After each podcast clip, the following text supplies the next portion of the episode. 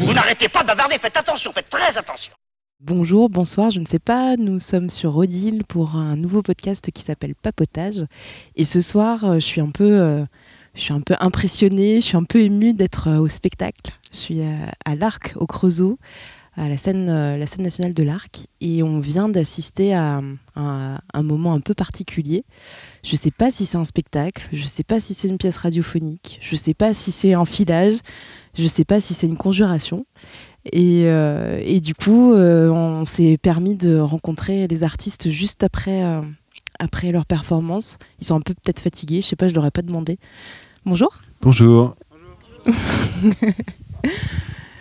tu, tu es qui? Bah Moi, je suis Samuel Gallet, je suis écrivain, metteur en scène, et puis je, je, dirige le collectif Escandard.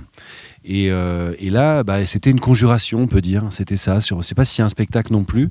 Euh, normalement, on aurait dû, euh, on aurait dû évidemment, s'il n'y avait pas eu le Covid, jouer en direct. Enfin, je veux dire, c'est une forme performative, c'est-à-dire vraiment théâtre et musique. Euh, on écrit des textes très rapidement, c'est-à-dire qu'en fait, on rencontre des gens dans. Là, on a rencontré des gens dans la ville du Creusot pendant deux jours. On rencontre des gens, on leur pose des questions sur leur rapport à l'avenir, sur la manière dont ils vivent ici, comment vous vivez ici, quel rapport vous entretenez aux espaces dans lesquels vous vivez, quel rapport vous entretenez au monde animal, au monde végétal, à l'environnement? À l'environnement écologique évidemment, à la question de l'avenir et donc de la catastrophe. Est-ce que vous avez des idées pour euh, voilà parce que nous on n'en a pas forcément pour inventer une alternative à la catastrophe. Et puis à partir de ces rencontres là, qui sont aussi des rencontres avec des lieux, parce qu'on se balade aussi euh, dans les rues, on se balade aussi dans les champs, on essaie d'avoir des rencontres qui ne sont pas forcément avec des humains uniquement. Eh bien on écrit une série de textes, de morceaux, de musique euh, et, c'est dans un temps hyper rapide, puisqu'évidemment, euh, deux jours de rencontre, deux jours d'écriture et une journée de répétition, et on fait la performance. Et c'est ce qu'on appelle une conjuration. Et là, on a eu la, solution était pour euh, éviter évidemment, enfin pour pouvoir quand même faire quelque chose, c'était de faire à la radio. Voilà. Ok, tu as répondu à toutes mes questions en l'espace de 30 secondes. Ah, je suis hyper rapide. Vous étiez déjà venu au Creusot? Et euh, c'est oui, on est associé au Creusot depuis deux ans. On avait présenté euh, le premier spectacle de la compagnie qui s'appelle La Bataille des Scandars. alors la Bataille des Scandars, c'est en fait c'est une ville imaginaire, Escandar, qui est une ville qui a été détruite euh, par un séisme. Ce séisme a été produit par le rêve d'une femme qui était sur le point de, qui était une femme d'une grande précarité économique. Et pour se venger du monde dans lequel elle ne trouvait pas vraiment sa place, elle s'est pris à rêver qu'un immense séisme dévastait la ville. Et ce séisme a lieu, et dans la ville détruite, elle habite les ruines justement, et dans cette ville détruite, elle, euh, elle retrouve euh, paradoxalement une liberté, quoi, une vie plus ample, et elle se réapproprie quelque chose de sa propre vie. Ce premier spectacle s'appelle La bataille des Scandars. On a fait un deuxième spectacle qu'on n'a pas pu présenter ici à cause de la, de, la, de la, pandémie, qui s'appelait Vision des Scandars. On, avait, on devait présenter le troisième spectacle, un concert autour des habitants de cette ville imaginaire qu'on n'a pas pu faire à cause, encore une fois, de la pandémie. Et là, c'est le quatrième projet, au quatrième projet de la compagnie, Conjuration, et qui est encore autour de cette question de la, de la catastrophe, des ruines et des alternatives euh, à ça. Voilà. Et comment vous faites pour, euh, pour amener les gens à, à partager des choses aussi, euh, des fois intimes ou aussi, aussi particulières en si peu de temps? Vous les connaissez pas, vous déboulez? Ah, Je crois qu'on t'a tendu le micro. Euh, T'as le droit de dire non. Hein. non. si, si, mais comment on fait euh, En fait, il n'y a pas de. Enfin, en tout cas, j'ai pas l'impression qu'il y, y, a une méthode. C'est des, c'est une enfin, c'est comme une alchimie dans une rencontre. Et parfois, on peut être. Parfois, ça peut être d'ailleurs, je pense, plus facile de parler à quelqu'un qu'on sait qu'on va pas revoir euh, que, à des gens, euh, voilà, de notre quotidien, notre entourage, notre famille, nos amis. Donc, et puis, c'est aussi comment une question rencontre une préoccupation du moment ou, quelque chose qui revient, un souvenir. Les gens parlent aussi beaucoup de choses euh, parfois passées, que ce soit de l'enfance ou que ce soit euh, des, souvenirs un peu plus récents. Donc, euh, donc voilà, c'est très, ça dépend tellement du, contact et du contexte, on va dire. Alors vous ne savez pas du tout qui nous parle, mais c'est pas grave, c'est le principe. c'est Vas-y, si tu voulais rajouter quelque chose. C'était Laura Tirandaz, donc, qui écrivait au sein du collectif Escandard et poétesse. Super, merci beaucoup Samuel. Et, et toi, t'es qui Moi, je suis Théo, je suis comédien. Et euh, non, je voulais juste rajouter par rapport à ce que disait Laura que aussi euh, il y a aussi la question de des questions justement, enfin de de, de, l'outil avec lequel on vient voir les gens, qui sont une, liste de questions qu'on décide de, de, suivre ou pas d'ailleurs. Mais euh, en tout cas, euh, c'est aussi. Euh, on a pas mal réfléchi à, ouais, à, ces, à ces points d'entrée-là pour, pour, voilà, pour briser l'espèce de rapport rationnel que, des fois qui peut, qui peut s'installer dans le discours. Donc c'est aussi des questions qui sont. Voilà, une question comme quel est votre rapport au sauvage ou pour vous, c'est quoi le, sauvage? Il y a ça, et puis on dit quand même aux gens, et je pense que c'est important de le préciser aussi, notamment aux jeunes gens qu'on va voir, que évidemment ils nous disent que ce qu'ils veulent bien nous raconter, et que c'est anonyme, et que, et que voilà, et tout ça sera, enfin qu'on n'est pas dans un théâtre documentaire, et que tout sera, évidemment euh, réassaisonné, et puis, et puis fictionné, quoi. donc euh, ça, je pense que ça aide quoi, les gens aussi. Euh, il y a encore quelqu'un qui veut parler? On peut aussi raconter, parce que évidemment, nous, on est, il, y a, il y a trois axes qui sont l'écriture. Donc vraiment, euh, là, pour le coup, tout le monde écrit en fonction des rencontres ou des, ou des, ou des, euh, ou des balades. et puis, il y a évidemment la composition de la musique qui se fait dans un temps aussi éclair. Peut-être que. Peut-être que les musiciens. Sur comment vous travaillez là-dessus, tous les deux donc je suis Aïla, je suis musicienne. Euh, bah, pour la musique, en fait, on, est un peu, on est un peu tous dans le même principe. On, fait, on interview, euh, en début de semaine, on interviewe les personnes. Donc, quand on est sur cette formule-là de cinq jours de travail. Euh, et puis à partir de ça, et à partir donc on, compose des morceaux, on écrit des chansons. Il y a aussi les auteurs qui écrivent des chansons, les textes des chansons et on compose à partir de ça. Et puis, et puis voilà, en fait, on, s'inspire aussi de, de, toutes ces rencontres pour pour écrire. Après, il y a un temps très rapide euh, d'arrangement euh, pour euh, jouer, pour essayer de jouer au mieux les morceaux en un temps record.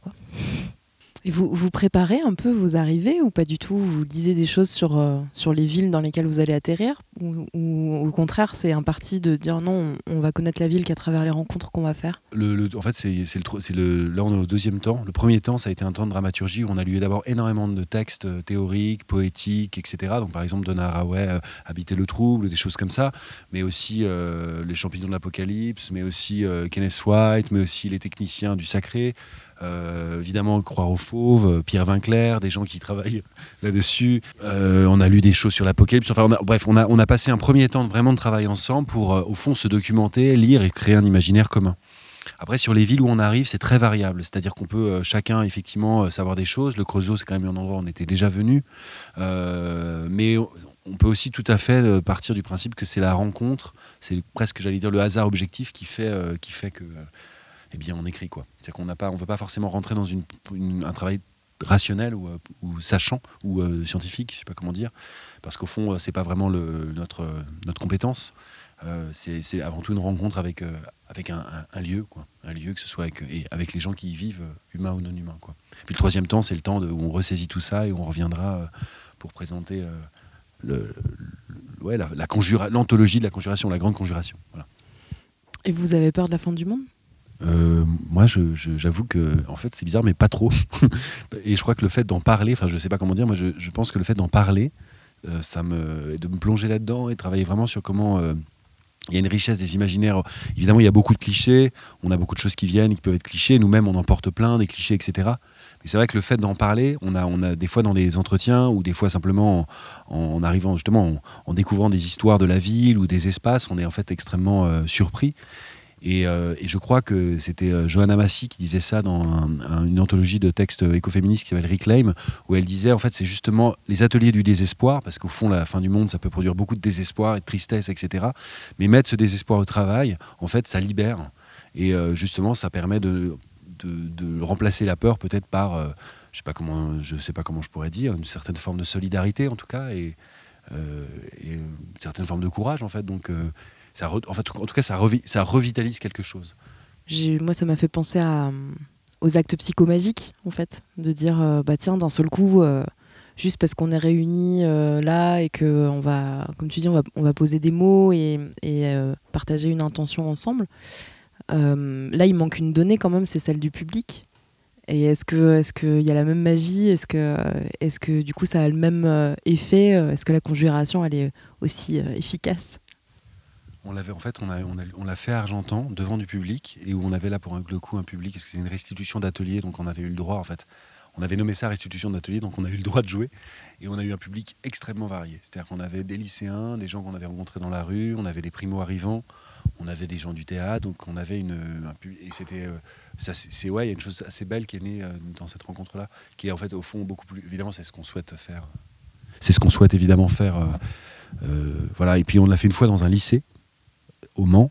Et là, pour le coup, ça crée vraiment quelque chose d'assez euh, d'assez fort parce qu'il y a aussi l'idée qu'il y a des textes, enfin comment dirais-je, les entretiens font naître des textes, évidemment, soit des, restitutions vraiment de, paroles telles qu'elles ont été dites, mais énormément de choses qui sont aussi euh, qui sont travaillées avec les, avec les gens.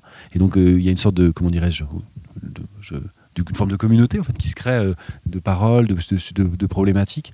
Et donc, c'est assez, c'est des moments assez beaux. Donc, on espère évidemment, c'est une donnée importante, quoi. C'est clair. Du coup, la, dernière chose que je voulais demander, c'est justement, puisque vous avez été euh, conjuré à plusieurs endroits, est-ce qu'il y a, des passerelles en fait? Est-ce que, les gens euh, euh, ont les mêmes imaginaires alors qu'ils ne sont pas construits dans les mêmes villes? Est-ce que est-ce qu'ils rêvent de la même chose? Est-ce qu'ils ont peur de la même chose? Est-ce qu'ils ont des solutions identiques? Ou est-ce que, l'échelle ultra locale de, ceux dont ils sont constitués et, des gens avec qui ils vivent, ça change leur rapport à leur environnement, à, à l'apocalypse et à tout ça. Après, c'est sûr qu'il y, y, a énormément de, de singularités et de, et de, choses aussi qui se jouent parfois à des, à des endroits, euh, évidemment, de, euh, déjà la personne où elle vit, mais aussi d'où elle, elle vient, où elle est née, où est-ce qu'elle a vécu, où est-ce qu'elle a voyagé aussi. On a, on a pas mal de, de, récits de voyage, de questions aussi sur la magie, sur la question de la croyance aussi. Euh, est-ce qu'on croit en, d'autres présences?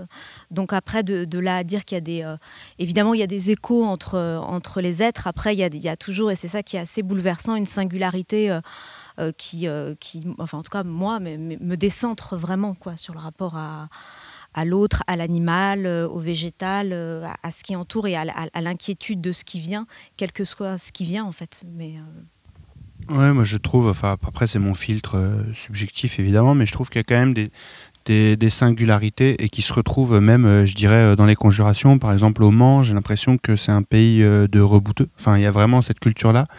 Et alors qu'on était dans un lycée, c'est des jeunes de, de, 15 ans, on nous a beaucoup parlé de ça en fait. Et donc forcément on en a parlé. voilà, des choses vraiment complètement surnaturelles. Je trouve que par exemple dans des territoires comme ça euh, ou périurbains ou un peu ruraux euh, bah, Argentan je trouve moi j'ai eu la sensation de rencontrer plein de jeunes en fait qui éprouvaient pas du tout l'envie d'aller à Caen dans la euh, grande ville du coin pour faire autre chose pour voir plus de choses et qui étaient vraiment très en lien en fait avec la nature qui les environnait. Et il y avait une forme je trouvais de revendication là-dedans alors qu'ici au Creusot, j'ai la sensation moi d'avoir plus rencontré des jeunes gens qui veulent euh, euh, plutôt bouger vers Dijon, enfin voilà, ou euh, c'est voilà, c'est juste dans les rapports qu'on a au territoire, je trouve qu'il y a des différences d'un endroit à l'autre. Juste rajouter une petite chose. Moi, je suis, Pierre et je suis comédien. non, je pensais à la, question en, fait du, du, territoire, du local. Nous, ce qui nous intéresse aussi, c'est de prendre le Creusot, Argentan, Le Mans comme étant aussi le, monde et l'époque. Et j'ai l'impression que, évidemment, c'est des lieux qui ont une singularité, c'est des espaces, c'est des gens qui, euh, qui occupent ces espaces. Mais euh, voilà, nous, on s'intéresse, et, d'ailleurs, on n'en a pas parlé de la question de la revue de presse. C'est pour ça que ça nous paraît aussi important euh, qu'elle soit, de faire résonner bah, ce euh, ces, résidences euh, avec les, échos du monde, que ce soit aussi une façon de, bah, de, questionner, d'interroger le monde dans sa globalité. Je crois que. Tu dis revue de presse, vous faites une revue de presse avec les gens, c'est ça? Alors, euh, on pourrait, on le fera sans doute. c'est un projet, là, ce qui est compliqué dans, la période, mais pour l'instant, là, on fait une revue de presse entre nous, donc sur un temps défini, et on produit une série de fragments, textes, articles, poèmes, tout ce qui peut jaillir de, de cette revue de presse aujourd'hui Fukushima euh, et euh, quelques, quelques titres aussi, euh, et puis l'histoire de la mort écologique aussi. voilà. Ben, moi, je suis super contente d'être de, d'être venue déjà, d'avoir eu le, la chance et le privilège de, de vous voir faire ça ce soir, parce que, parce que nous, ça, faisait long, ça fait longtemps qu'on voit pas de spectacle non plus. Ça fait longtemps qu'on rencontre pas les gens aussi. il nous faut des excuses pour les rencontrer. Et puis, bah, on a hâte de vous retrouver en avril, c'est ça? C'est le, 30 avril? C'est ça, ouais, 30 avril. Ça sera à l'Arc au Creusot aussi? Oui. Et donc, il y aura un, une, comment, un assemblage en fait de tout votre parcours, de, de toutes les conjurations précédentes jusqu'à arriver à l'arc. Ok. Ouais. Bah super, on peut, on peut retrouver des choses peut-être en attendant là sur le web. sur le web, c'est le collectifescandard.net, donc www.lecollectifescandard.net, qui est le site du collectif.